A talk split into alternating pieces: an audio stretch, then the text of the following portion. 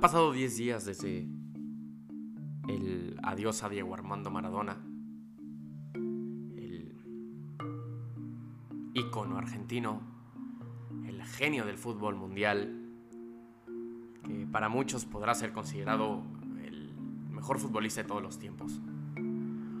Una discusión que nunca terminará y que no, no veo por qué empezarla o seguirla en este, en este episodio. Diez días sin el Diego, donde mi primera conclusión podría ser que Maradona ha ganado una última batalla y esta no fue ni en el barrio de La Boca o en Nápoles o en el Estadio Azteca, sino esta fue ante la era digital, que aquello que lamentamos hoy con tanta profunda tristeza, mañana o en el momento en el cual refresquemos el navegador o Twitter o compremos el periódico del otro día, esa, esa noticia que nos estremeció, pues la olvidaremos y pasaremos a lo que sigue. Diego sigue en el foco. Y Diego le ha ganado la batalla a la era digital porque a día de hoy sigue siendo tema de conversación cuando te reencuentras con un amigo. Y justamente en, estos 10 días yo, yo me quería sumar desde pues mi pequeña trinchera para homenajear a Diego futbolista, a Diego Armando Maradona jugador. Pero no sabía qué sumar realmente porque todo se ha dicho y creo que hay gente que puede o que ha hecho en estos días una semblanza, ha tirado de anécdotas, ha contado historias sobre el 10, que, es mejor escucharlos a ellos, ¿no? Yo nací en 1996, a muchos kilómetros de Buenos Aires, a otros más todavía de Nápoles. Ya habían pasado los días más grandes de Diego en un terreno de juego y la tradición familiar o cultural desde mi posición pues no me traía mucho mucho relato sobre las épicas de, del argentino. Por supuesto que conozco al ícono, al jugador. Es una carrera que cualquier aficionado al fútbol de una u otra manera eh, ha, ha entendido, se ha preocupado por conocer. Pero lo que detecto, desde esta, insisto, humilde trinchera, es que Diego Armando Maradona consiguió lo que quizás ningún otro futbolista en la historia, que es ser un ícono tan poderoso para un pueblo, o para varios. Ser esa leyenda o ese mito que es más cercano a la gente, pero que a su vez resulta intocable. Ese para mí es quizás el legado más importante de Maradona. Porque su carrera la hemos repasado y la hemos escuchado mucho a lo largo de los años y en estos últimos días, ¿no? Comenzó en Argentinos Juniors, donde desde los 18 años, o incluso menos, competía por ser o, aspiraba, mejor dicho, a ser el, heredero del trono del, del balompié en el mundo. Luego llegó a Boca, donde se le ubica mucho afuera de Argentina, cuando, cuando se piensa del pasar de Diego en, en su natal país. Y la realidad es que en Boca estuvo un año, vino la Copa del Mundo del 82 y después del Mundial Maradona ficha por el Barcelona, un par de temporadas en el equipo catalán, que se desprendió de él, vendiéndolo, y ahí me quiero detener un poco más, al Nápoles, un humilde club italiano que nunca había conseguido un escudeto, que estaba lejos de la lupa. Olvidémonos del fútbol europeo mundial, del calcio hoy mismo. Y ahí es, es una de las paradas más emblemáticas e importantes de Diego Armando Maradona en el fútbol. En una ciudad que nunca fue tan feliz como cuando lo tuvo.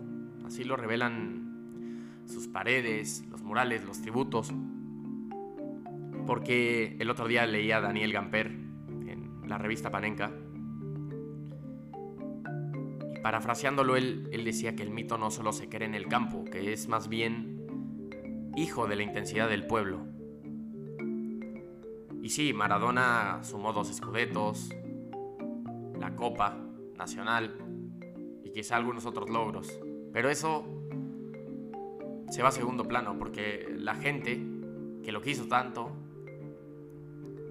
le recuerda el no a la Juventus, el equipo poderoso ¿no? en ese momento y hasta la fecha en Italia, por, por quedarse, enfundarse en, en los colores napolitanos.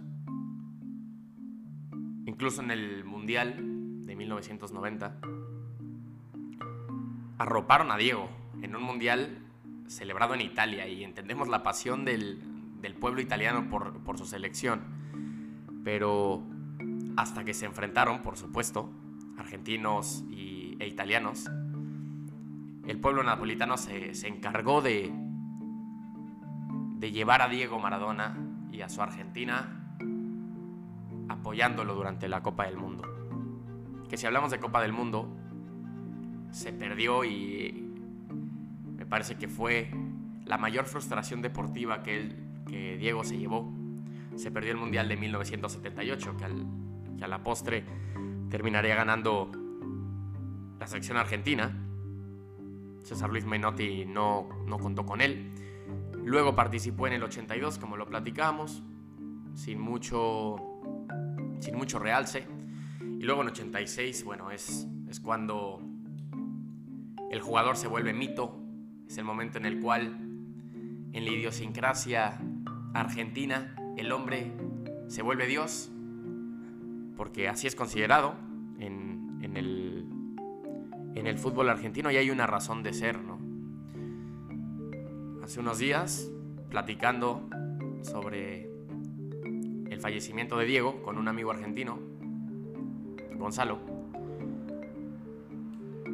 él me, me daba a entender que Maradona fue el reflejo de un pueblo, el reflejo futbolístico de lo que representa ser argentino. El orgullo por delante y el pecho bien parado porque él me explicaba que esta es la manera en la cual el argentino entiende que se posiciona desde una punta recóndita, de cierta manera, se posiciona en el gran escaparate y se pone a competir con potencias del mundo. Y no solamente hablamos de fútbol, sobra decirlo, ¿no? Hay una cierta cosmovisión sobre lo que es el argentino afuera de Argentina o por parte de los que no pertenecen a aquella nación, quizás cercano a la soberbia. Y me estoy yendo a la generalización y es un, es un terreno muy escarboso, del cual espero salir avante. Pero esto es parte del ADN argentino, me decía Gonzalo. Es, es un señalamiento que no les duele, sino todo lo contrario. Es la manera de ponerse a competir con cualquiera. Y así lo hizo Maradona, con cualquiera en el 86, volviendo a su pasaje dentro de los mundiales, llevó a Argentina a derrotar a Uruguay en ese clásico de Río de la Plata en octavos de final, a Inglaterra en el partido más importante en la historia de Diego Armando, con aquellos dos goles, la mano de Dios y el gol del siglo, ¿no? La luz y la noche, según algunos, lo artístico y lo deleznable, según algunos otros. Y después a Alemania en la final.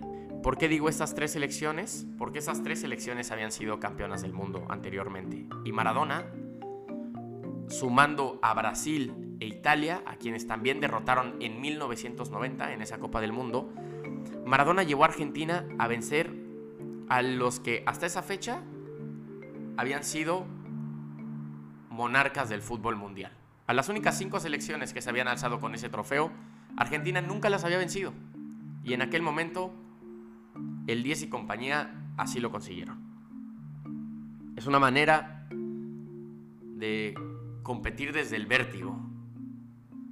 No solamente las piernas o el fútbol, sino las emociones.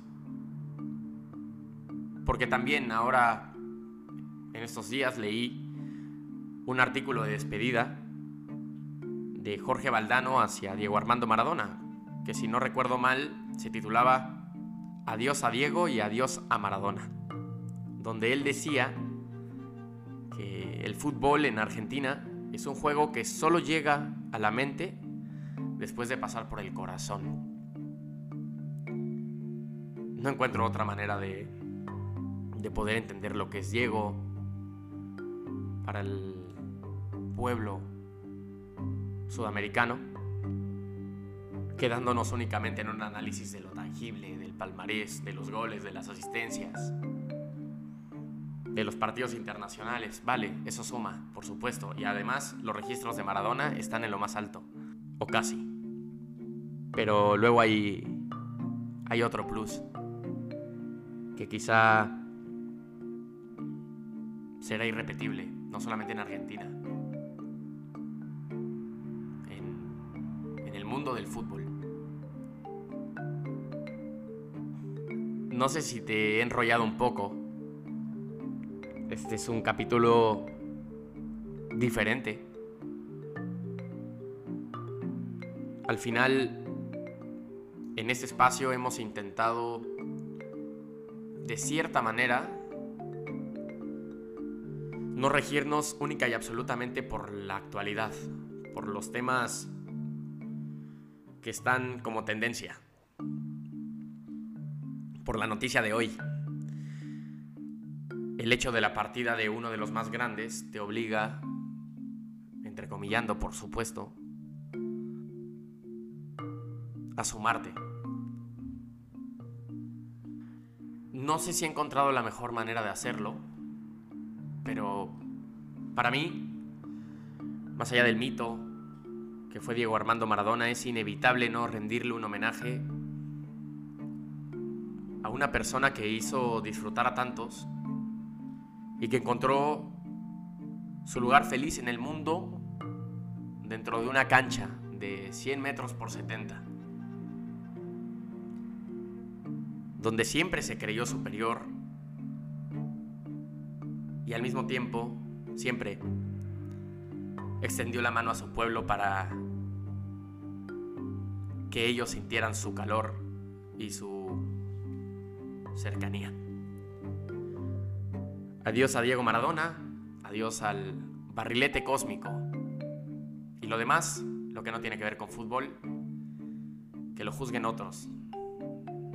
Yo no me atrevo y sinceramente no me interesa.